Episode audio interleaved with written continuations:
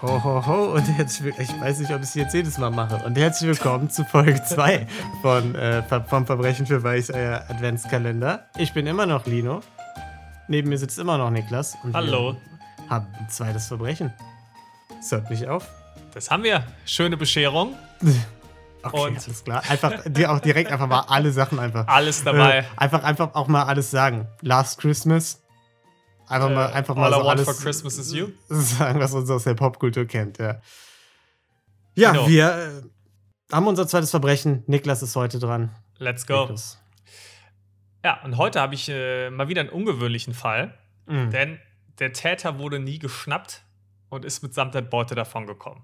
Okay, das ist sehr ungewöhnlich. Aha. Und warum wissen wir überhaupt, dass er es war? Warum können wir das so feststellen? Er wurde, seine Leiche wurde mit der Beute gefunden. Äh, nicht ganz. Äh, und zwar hat Thomas Randall, das war unser Täter, am Ende seines Lebens, Ende letzten Jahres, also 2021, auf dem Totenbett ein Geständnis abgelegt, dass mhm. sein eigentlicher Name eigentlich Theodore John Conrad sei und mhm. dass er 1969, als er 20 Jahre alt war, eine Bank in, äh, Bank in Cleveland ausgeraubt und dann seine Identität geändert hat. Hat er so gesagt. Hat er so gesagt. Würde ich jetzt direkt mal sagen, klingt auch ein bisschen danach, als wollte er nur ein bisschen flexen und noch irgendwie auf die alten Tage, wollte er vielleicht noch irgendwie die Enkeltochter ein bisschen beeindrucken und hat gesagt, du weißt du was, dein Opa, der hat früher mal eine Bank ausgeraubt. Ja, schauen wir mal einfach. Und zwar wuchs Theodore in Ohio auf mhm. und war anscheinend auch überdurchschnittlich intelligent und hatte eine ganz normale Kindheit. Da war jetzt eigentlich nichts Auffälliges, außer dass er ein smartes Kerlchen war. Mhm. 1968 sah er den Film The Thomas Crown Affair. Und in ja. dem Film geht es um einen Bankräuber, der dadurch zum Millionär wurde. Ja. Und Kennt man ja, gibt es ja auch eine Neuauflage von mit Pierce Brosnan. Echt? Das wusste ich. ich. gar nicht. Ja, glaube ah, ich. Nicht schlecht. Unsicher. Ja, und Theodore hat diesen Film geliebt und äh, hat dann auch nach seinem Studium in Cleveland angefangen, für die Society National Bank zu arbeiten, mhm. dem er ein Riesenfan von diesem Bankraubfilm war. Klar, da fängt man erstmal an der Quelle an. der Klassiker. Und er arbeitete dort eben am Hauptstandort und eine seiner Aufgaben war es auch, das Bargeld von diesem Hauptstandort zu sammeln und auf verschiedene Filialen der Stadt verteilen zu lassen.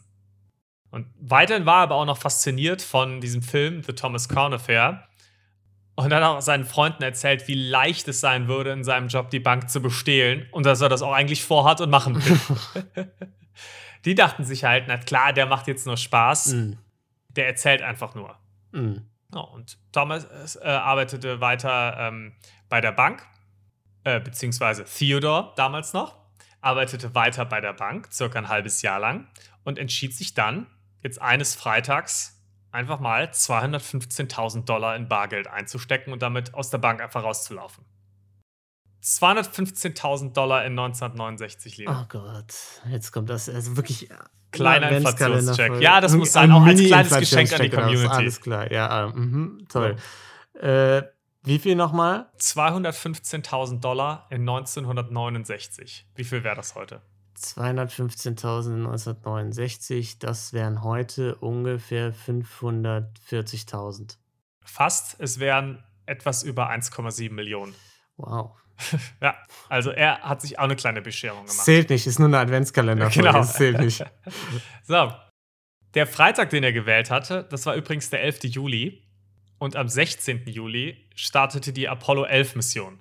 Mhm. Ja. Wahrscheinlich war das Datum deshalb auch so gewählt worden, zumindest wäre es ziemlich schlau, damit in den Medien der Fokus eben ein anderer sein würde. Und eventuelle Artikel über ihn einfach untergehen würden. Was mhm. dann auch passiert ist, dass die meisten Leute das gar nicht mitbekommen haben mit dem Bankraub, mhm. weil andere Artikel natürlich ein bisschen wichtiger waren. Und die, die Bank hatte nicht besonders viele Sicherheitsvorkehrungen. Und da er den Raub ja an einem Freitag beging, wir wissen ja, wie es am läuft am Wochenende, da ist ja niemand da, äh, wurde das Fehlen des Geldes auch erst am Montag entdeckt. Mhm. Ja, also der Klassiker, Wochenende oder kurz vorm Wochenende agieren lohnt sich mal wieder. Ist halt die Frage, ob er das überhaupt hätte machen müssen. Ne? Wenn er da ja selbst gearbeitet hat, dann äh, ist er vielleicht doch einfach die Person gewesen, die es entdecken müsste. Weißt du, dass er. Hätte er natürlich auch so machen können. Das hätte aber natürlich die Chance erhöht, dass das jemand merkt und dass es auffällt. Ah, das, ja, Weil wenn er derjenige ist, der das Geld sammelt und dann wird halt rumgefragt, naja, habt ihr dem das Geld gegeben? Habt ihr dem das Geld gegeben? Alle sagen, ja, wir haben das Geld normal abgegeben und dann quasi alle Spuren zu ihm laufen. Eher schwierig. Klingt smart, finde ich. Aber gut, mach erstmal weiter. ja. Ähm, allerdings wurden auch, und das hat es natürlich nochmal schwerer gemacht, ähm, wegen der niedrigen Sicherheitsvorkehrungen keine Fingerabdrücke von ihm genommen, sodass jetzt hier die Suche nach ihm, es wurde natürlich daraufhin nach ihm gefahndet, nochmal schwerer wurde und man jetzt ihn nie hätte über ein zukünftiges Vergehen irgendwie schnappen können. Mhm. Ein Haftbefehl wurde natürlich trotzdem für ihn ausgeschrieben. Man wusste ja, wer er war. Es war am Montag dann natürlich relativ schnell klar, dass er der Täter sein muss. Und es wurde ein Haftbefehl ausgeschrieben. So, seiner Freundin hinterließ er sogar noch einen Brief, in dem er alles zugegeben hatte und ihr auch mhm. sagte, dass es ihr ihm leid tue. Was er dann jetzt getan hat, war, er ging erstmal nach Washington DC, dann ging er nach LA und dachte auch erst, er müsste jetzt einfach nur ein paar Jahre lang untertauchen, bis das Verbrechen verjährt sei. Und dann wäre alles wieder gut und er könnte zurückkehren. Das hat er seiner Freundin auch so geschrieben. Dadurch aber, dass klar war, wer er war und ein Haftbefehl erlassen wurde, galt die Verjährung nicht. Also du kannst halt nicht es ah. kann nicht nach dir gefahndet werden und dann heißt es plötzlich, ah, jetzt ist aber okay, wenn du lang genug wegläufst. Ah, sondern es liegt halt dran, wenn du halt dann 20 Jahre später oder wie lange die Fristen dann genau sind, hingehst und sagst, ja, ich hab's gemacht oder dann rauskommt, du hast es gemacht. Hm. Macht das ich, Sinn? Ergibt ähm, das Sinn? Ich hab's nicht weiter recherchiert. Ich habe das so für bare Münze genommen, dass es so ist. Vielleicht ja, ich, ich glaube, dass es so ist. Ich frage ich, ich frag mich nur gerade, ob das sinnvoll ist so. Dass man in einem einen Fall sagt, okay, wir sind nun zu spät drauf gekommen, scheißegal, ist jetzt frei. Und im anderen Fall, ja, wir sind früh drauf gekommen, haben nur nicht erwischt. Es ist insoweit sinnvoll, dass du natürlich Flucht oder Untertauchen unwahrscheinlicher machst. Weil jemand vielleicht sich denkt, ich bin bereit, das für ein paar Jahre zu machen, aber nicht bereit für den Rest meines Lebens das Ganze zu machen. Und dann sagt, dann gehe ich lieber jetzt ein paar Jahre in den Knast, als für den Rest hm. meines Lebens irgendwo im Untergrund zu leben. Ja. Ja, gut. Ja. Theodor sah das aber anders und hat sich dann, als er erfahren hat, dass es nicht für ihn gelten würde, trotzdem dafür entschieden, das ein bisschen anders zu machen und ließ sich dann 1970 im Bundesstaat Massachusetts nieder, in der Nähe von Boston, und nahm den Namen Thomas Randall an. Mhm. Dort lernte er auch relativ schnell eine Frau kennen und heiratete diese dann 1982 und arbeitete als Golflehrer in einem lokalen Country Club. Ja, und hat seiner Freundin noch gesagt, ja, ja, ich komme bald. Also ich bin bald wieder da, ne? Ich komme bald zurück dann, ja. ja die muss nur kurz warten, ja. Irgendwann keine Briefe mehr bekommen und hat dann wahrscheinlich aufgegeben.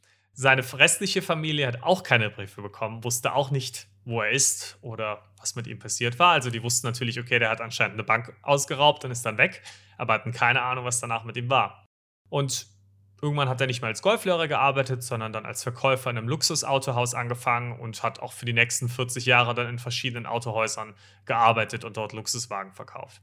Und er bekam auch eine Tochter, führte eine relativ glückliche Ehe, hatte viele Freunde und galt als super aufrichtiger Typ, der eigentlich überall beliebt war. Mhm. Also eigentlich ein schönes Leben. Und während er so Karriere mache, machte und dieses glückliche Leben führte, haben die Behörden 52 Jahre lang nach ihm gesucht nicht schlecht. Ja. Aber eigentlich ja perfekt, ne? Weil du hast die, also du holst ja diese 1,2 Millionen, ne? Mhm. Das ist ein angenehmes Polster. Damit kannst du dich nicht für immer zur Ruhe setzen, aber das ist halt nice in der Hinterhand zu haben. Ne? Und dann arbeitest du einfach normal weiter, aber musst halt einfach nicht ganz so hart arbeiten, weil du halt noch die 1,2 Millionen hast. Und wenn du dir mal was gönnen willst, dann gönnst du dir einfach was. Das ist richtig. Allerdings hatte er, obwohl er eigentlich einen ganz guten Job hatte und obwohl er dieses Geld gestohlen hatte, anscheinend trotzdem irgendwie Geldprobleme, denn mm, okay. er und seine Frau mussten 2004 trotzdem Privatinsolvenz anmelden. Ah, alles klar. Ja, gut. Ja. Dann war es vielleicht ein Haus zu viel, ne? Genau, oder ich, äh, 2014, glaube ich, sorry.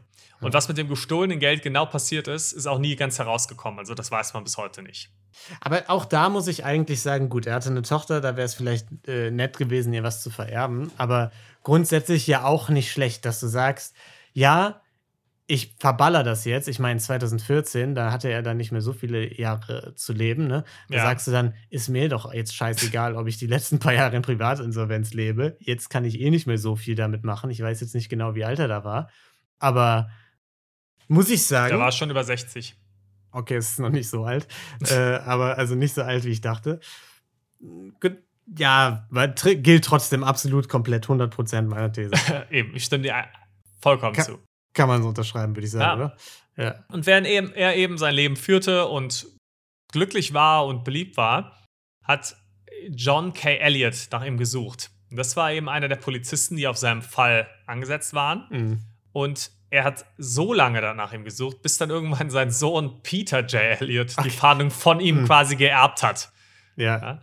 John das, K. Elliott. Ja. Das sind die gleichen Polizisten, die auch immer noch äh, hinter der Diebin des Pink, der pinken Haarspange. genau. ja. Die kommen als nächstes zu Stella. Und John K. Elliott hatte auch eine Persön oder beide Elliots eigentlich hatten eine persönliche Verbindung zu Theodore, denn die, sie lebten in derselben Gegend in Cleveland damals und gingen sogar zum selben Arzt. Und äh, Theodore, bevor er eben bei der Bank angefangen hat zu arbeiten, hat auch mal in der Eisdiele gejobbt und in die ist Elliot eben ab und zu auch mit seinen Kindern gegangen. Mhm. Das heißt, die sind sich schon mehrfach über den Weg gelaufen, bevor es zu diesem Diebstahl dann kam. Und deswegen ließ eben äh, den Elliot Senior die Fahndung auch nicht los, bis zum Ende seines Lebens. Und leider war er dann nicht derjenige, der erfolgreich werden sollte. Er starb nämlich kurz bevor das Rätsel gelöst wurde. Aber sein Sohn sollte ja erfolgreich sein. Denn äh, nach Thomas Randalls Tod, wie gesagt, er hat es der Familie verraten, mhm. hat die Familie aber den Behörden nichts verraten von diesem Geständnis. Was sie allerdings getan hat, war Ver äh, Nachruf zu veröffentlichen in der Zeitung. Das ist ja relativ normal, mhm. wenn, oder relativ üblich, wenn Familienmitglieder sterben, machen das ja schon viele, dass sie dann nochmal so einen Nachruf in die Zeitung stellen, ähm, in dem kurz äh, über den Tod berichtet wird und nochmal kurz ein paar nette Worte verloren werden. Und da, danke für die Erklärung, ja. Gerne. Und irgendwie, und er hat jetzt auch bis heute nicht verraten, wer ihm das verraten hat und woher die Person diese Verbindung gezogen hat. Irgendwie hat jetzt aber Peter J. Elliott von diesem Nachruf in der Zeitung erfahren. Mhm. Was ziemlich unwahrscheinlich ist, wenn du drüber nachdenkst, weil es gibt einige Städte in den USA. Warum jetzt ja. genau so ein Nachruf in so einem Local Blood mit anderem Namen? Man weiß es nicht. Es ist ein großes Rätsel und er hat es bis heute nicht verraten. Ähm, was ihm dann aber aufgefallen ist in diesem Nachruf, waren das angegebene Geburtsdatum von Thomas das gleiche wie von Theodore, nur eben zwei Jahre mhm. früher. Außerdem war der Vorname seines Vaters und der vollständige Name seiner Mutter sowie das College, das er besuchte, identisch mit dem Theodors. Mhm. Ähm, und daraufhin ließ Elliot dann die Unterschriften der beiden Männer einfach vergleichen. Und die Experten waren sich relativ schnell einig, dass, sich, dass es sich hierbei sehr wahrscheinlich um eine und dieselbe Person handeln müsse. Ja, und die Familie gab daraufhin auch zu, dass er das gestanden hatte. Und so war das Rätsel gelöst. Und zum Glück wurde die Familie jetzt nicht bestraft, also, dass sie geschwiegen hat gegenüber den Behörden. Naja, aber das Rätsel gelöst ist jetzt auch ein bisschen ein starkes Wort dafür. Ne? Also der Typ hat es halt einfach zugegeben, erstmal. Und das Rätsel war ja schon vorher gelöst. Die wussten die ganze Zeit, wer es war. Die wussten noch nicht, wo er sich verbirgt. Und dann haben die halt richtig. hinterher einen Nachruf gesehen und haben gesagt, okay, er hatte wohl diesen Namen. Herzlichen Glückwunsch dafür. Aber die Wahrscheinlichkeit, dass das rauskommt, ist ja sehr gering, weil es war halt ja. unter neuem Namen. Er war ja offiziell überall, er hatte eine Social Security Nummer und alles mit, unter seiner neuen Identität. Also er, er war ja wirklich dann quasi ein neuer Mensch. Und das war auch, was die Leute dann im Nachhinein über ihn gesagt haben. Alle seine Freunde haben dann auch gesagt, hey, selbst wenn er uns das gesagt hätte, als wir ihn kennengelernt ha haben, wir hätten es ihm nicht mal geglaubt, selbst wenn er uns gesagt hätte, ja, ja, ich bin mhm. eigentlich ein anderer und ich habe mal eine Bank überfallen. Und haben auch gesagt, sie können es sich eigentlich nur so erklären, der war halt 20, war noch jung und dumm und hat sich halt komplett verändert, weil er ein komplett aufrichtiger, netter Kerl war und sich das keiner so richtig erklären konnte. Ja, finde ich nicht schlecht. Ja. Schön. Find ich ich finde, das ist auch ein gute Laune-Verbrechen, weil er davon gekommen ist, weil es nicht so schlimm war, äh, weil es ihm gut ging und weil er danach ein netter Kerl gewesen ist. Eben. Hat er ein schönes ich. Leben damit geführt, war jetzt, war jetzt kein mieser Verbrecher. Kann man ihm gönnen. Kann, Kann man, ihm ein bisschen gönnen. gönnen. Aber trotzdem bitte keine Banken äh, ausrauben. Also das bitte nicht machen. Ja. Gut, und damit würde ich sagen, war es das fürs zweite Türchen. Und wir hören uns dann morgen wieder. Ne? Tschüss. Tschüss.